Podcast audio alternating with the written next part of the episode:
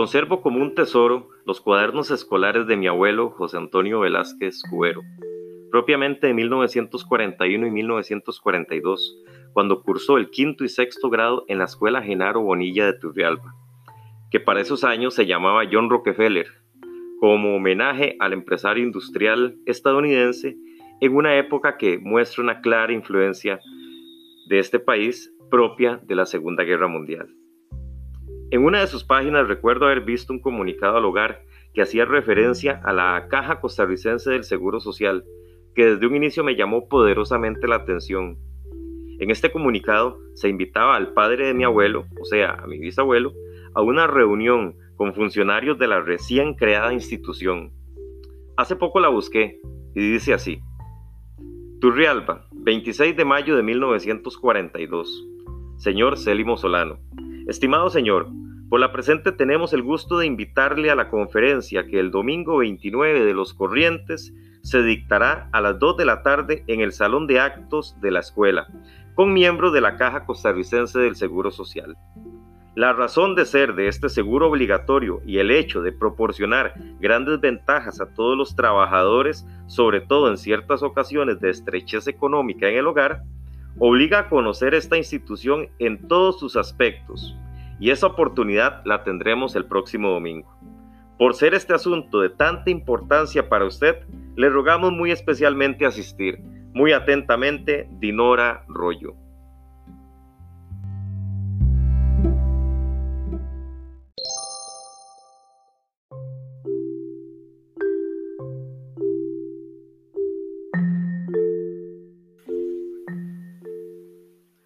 De creada tenía la caja para ese entonces. Es de resaltar que la familia de mi abuelo se dedicaba a labores agrícolas como peones de finca, un hogar como muchísimos, cargado de hermanos y de necesidades materiales, de gente forjada a la brava, por lo que su visión de mundo fue la de un miembro de la clase trabajadora, sector populoso y lleno de carencias que durante las décadas de 1920 a 1940 logró un nivel de organización tan efectivo que sus demandas y luchas impulsaron la creación de la caja, así como una serie de reformas sociales de las que hoy nos vemos beneficiados. Dejaré de lado momentáneamente el comunicado de mi abuelo para irme un poco más atrás y explicar el por qué y cómo se dio la creación de la caja, enfocándome en ese sector trabajador que desde la segunda mitad del siglo XIX se fue definiendo socialmente al margen de la incipiente industrialización costarricense, de la construcción ferrocarrilera, de las explotaciones del enclave bananero y de la expulsión social. Obreros, jornaleros, peones, pequeños productores, trabajadores urbanos y hasta empleados públicos fueron constituyendo el grueso social de la Costa Rica republicana de fines del siglo XIX e inicios del siglo XX.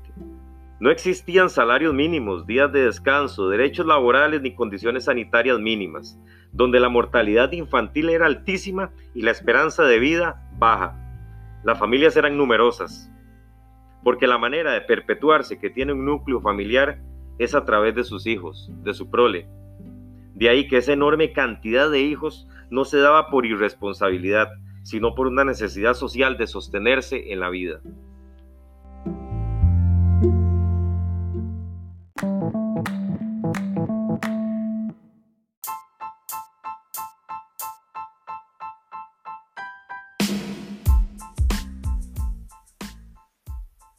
Para la segunda mitad del siglo XIX, con la construcción del ferrocarril hubo también una importante migración de italianos, chinos y afrocaribeños, que aportaron tanto mano de obra como riqueza cultural, y que en el caso italiano trajo consigo las ideas de organización y lucha social de Europa, anarquismo, socialismo científico, socialcristianismo y socialdemocracia que junto con la conciencia de clase de los obreros costarricenses fue permeando poco a poco un sentimiento de organización colectiva en las barriadas populares de las ciudades de Alajuela, Heredia, Cartago y San José, como también en las zonas agrícolas del Caribe, el norte, Pacífico y sur de Costa Rica. Una referencia de estas primeras luchas fue la huelga de los tútiles, Trabajadores italianos que ante las pésimas condiciones laborales inician un movimiento huelguístico a la altura del río Reventazón hacia finales de la década de 1880. Antes de ese periodo, en 1874, se tiene como referencia una protesta de telegrafistas, considerada como la primera huelga de trabajadores públicos. Ya entrado el siglo XX, teníamos un país dependiente del modelo agroexportador, controlado económica y políticamente por un grupo reducido de familias y afectado por el impacto de la Guerra Mundial de 1914 y luego por la depresión estadounidense de la década de 1930.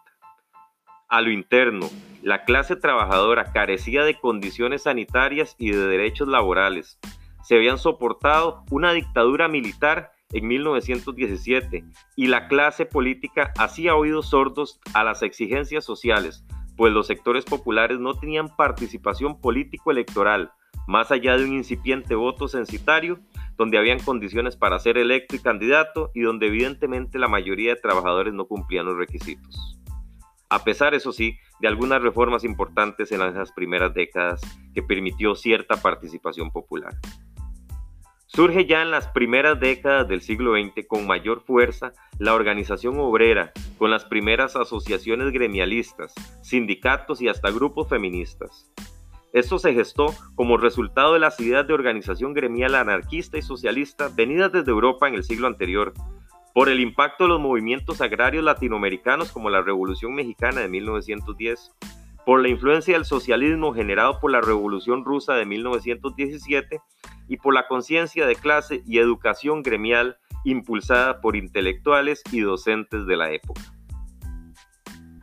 Si las condiciones laborales, sociales y políticas no eran buenas para los hombres, eso tenía mayor impacto en las mujeres, los menores de edad y los adultos mayores. Las primeras, si eran de origen trabajador, estaban destinadas a matrimonios desde muy jóvenes en labores agrícolas y asistenciales con escasas posibilidades de estudio y sin derechos políticos. Donde sí marcaban la diferencia era en el sector educativo, como maestras, con personajes tan influyentes como la educadora y escritora María Isabel Carvajal, Carmen Lira, todo un referente social de este periodo.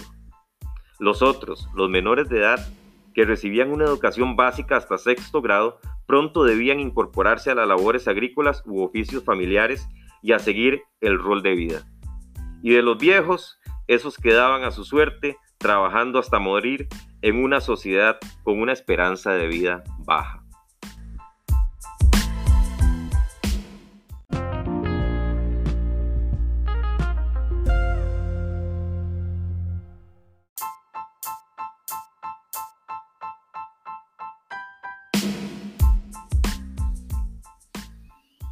Impulsado por el Grupo de Estudios Germinal, surge en 1913 la Confederación General de Trabajadores, que convoca la primera celebración del Día Internacional del Trabajador.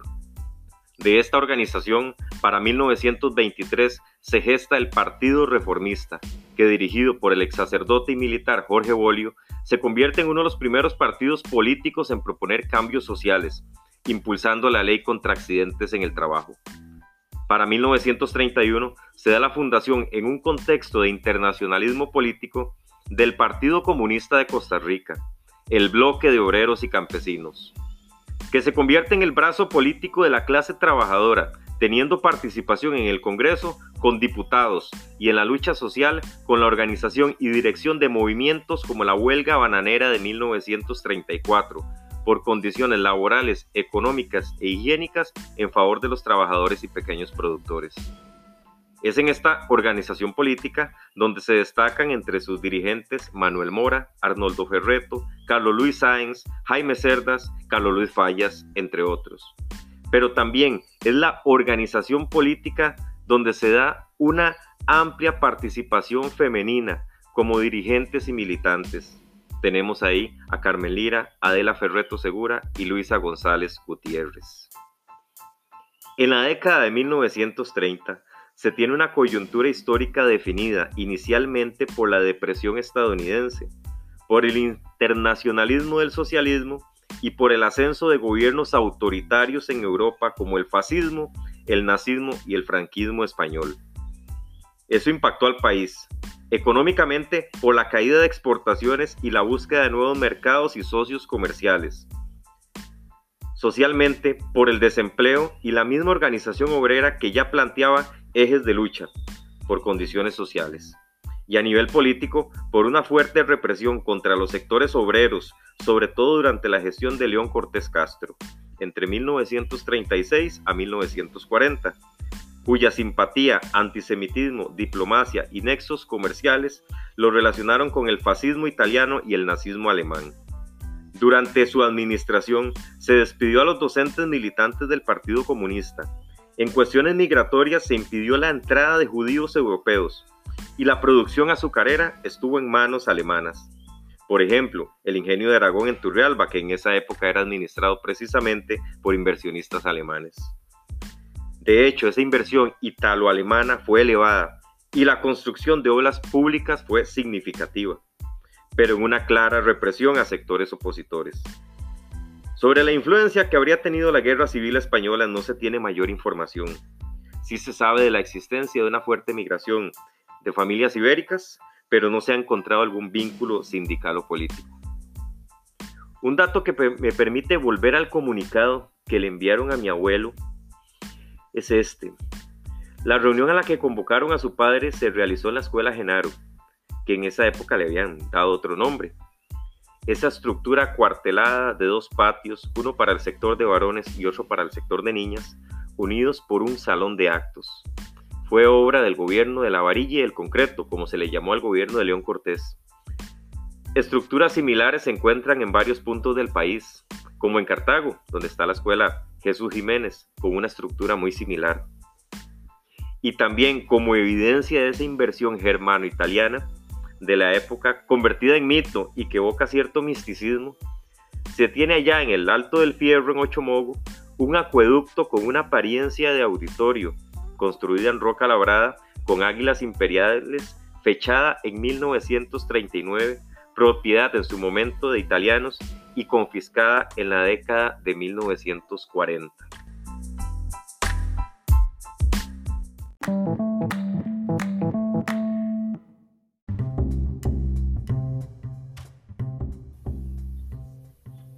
Y ya que se citó este acueducto cuyo origen y uso se ha vuelto mítico, ligado al fascismo y que permite evidenciar con pruebas lo que ocurría en el país en esa época, tengo otro relato que tiene ese carácter propio de toda narración popular, que el Seguro Social costarricense nació en Turrialba.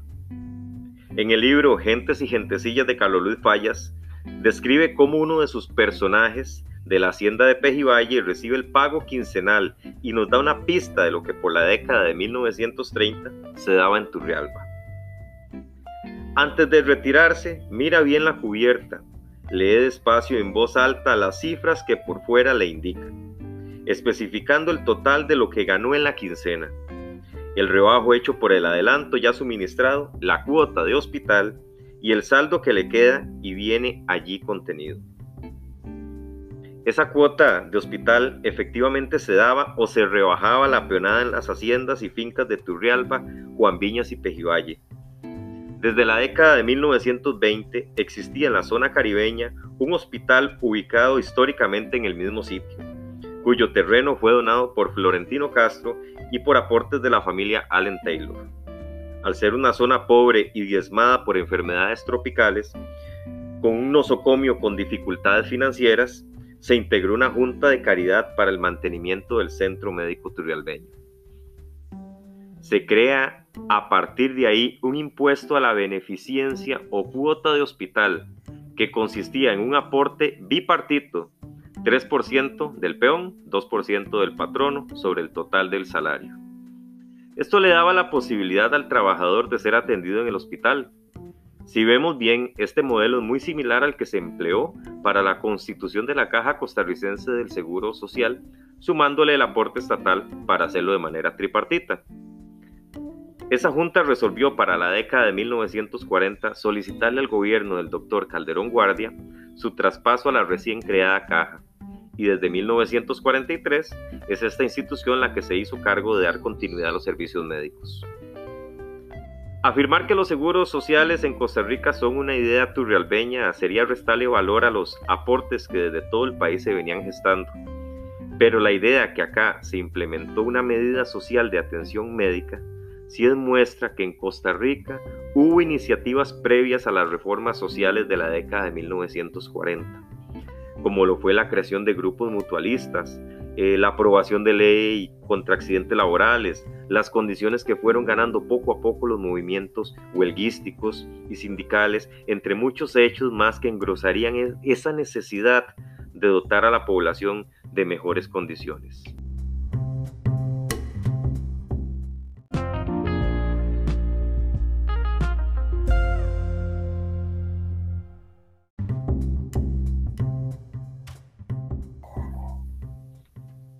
Para 1940 asume la presidencia el doctor Rafael Ángel Calderón Guardia, médico con un pensamiento liberal pero influenciado por el socialcristianismo, que ante el contexto internacional de la Segunda Guerra Mundial se va alejando de los postulados de León Cortés y busca fortalecer las alianzas con Estados Unidos.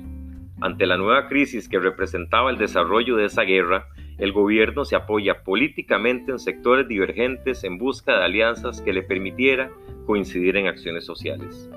Por un lado, las organizaciones de trabajadores representadas por el Partido Comunista puyaban por la aprobación de garantías sociales, y esto le aportaba al presidente un apoyo de masa y fuerza.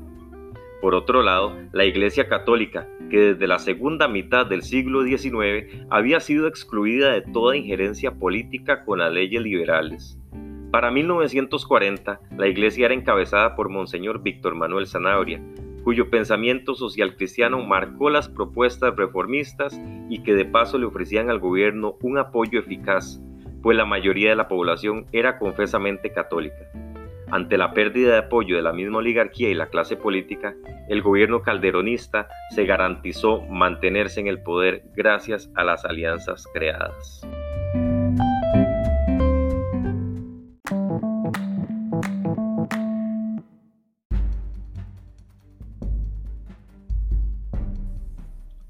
El bloque de obreros y campesinos cambia de nombre y estructura. Surge el Partido Vanguardia Popular para facilitar la militancia entre sus miembros sin importar el credo religioso. Por su parte, la Iglesia Católica acepta la participación en las filas del vanguardismo de sus feligreses. El gobierno también ya venía derogando ciertas leyes anticlericales. Es así como se va creando un ambiente para aprobar sistemáticamente una serie de importantes reformas sociales. En el plano educativo, para 1940, el ministro de Educación, Luis Demetrio Tinoco, impulsa la creación de la Universidad de Costa Rica, que abre sus puertas el 7 de marzo de 1941, unificando en un solo centro superior todas las diversas facultades con más de 700 estudiantes. A nivel sociolaboral, el 2 de julio de 1941 se aprueba el capítulo constitucional de garantías sociales, incorporando derechos como el salario mínimo, las jornadas de trabajo, los días de descanso, vacaciones, como también la protección especial a la madre, al niño, al anciano y al enfermo desvalido. Y para el 15 de septiembre de 1943 se aprueba el Código de Trabajo, donde se especifican las condiciones laborales. En esa redacción de leyes es visible ese interés que desde el socialismo y socialcristianismo se venía planteando.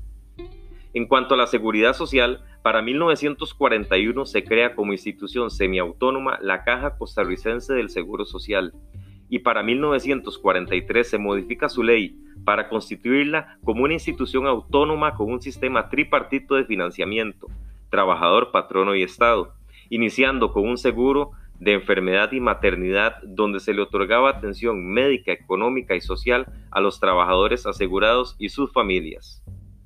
Se dan otras acciones de importancia como la fijación en la frontera sur con el Tratado de Límites con Panamá en 1941. Ese mismo año se promulga la Ley de Calzado Escolar, o bien se da un gran impulso a la creación de la cooperativa Casas Baratas la Familia, cuyo fin fue construir viviendas higiénicas de bajo precio en San José para obreros, peones, artesanos y empleados con un sueldo por debajo de los 250 colones y hay una acción política que le permitió al gobierno calderonista mayor estabilidad. La declaratoria de guerra a los países del eje, a Alemania, Italia y Japón, en 1941. Internacionalmente se gana el favor de los Estados Unidos e internamente permite confiscar los bienes de los italianos y alemanes quitándole el apoyo a la oposición política.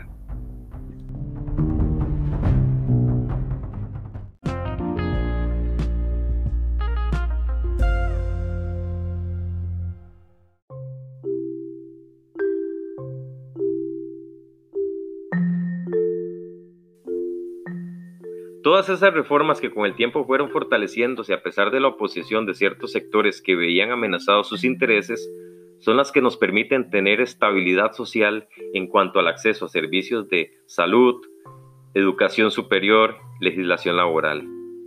Si bien la historia requiere de figuras, estos actores respondieron bien al contexto de la época y proyectaron una institucionalidad pensada para que fuese aprovechada por las futuras generaciones. Esto es una característica muy de antaño y de familia, pensar en que lo que hago será para beneficio de los hijos, nietos, bisnietos, una manera de proyectarse en la vida. Luego ya vendrían otros cambios, incluso violentos, como una guerra civil en 1948, propiciada por la oposición, que va a generar otro cambio de estructura político-económica en el país, pero eso ya es para otro audio. No sé más allá del comunicado de mi abuelo, cómo se desarrolló la reunión, si hubo buena asistencia, qué posición asumieron los hacendados turrialbeños, o si esto creó conciencia en aquellos ya viejos peones convocados a la escuela reunión. Lo que sí recuerdo es que en la conciencia de mi abuelo tenía muy marcada la importancia de todas las reformas y cambios que se dieron en la década de 1940.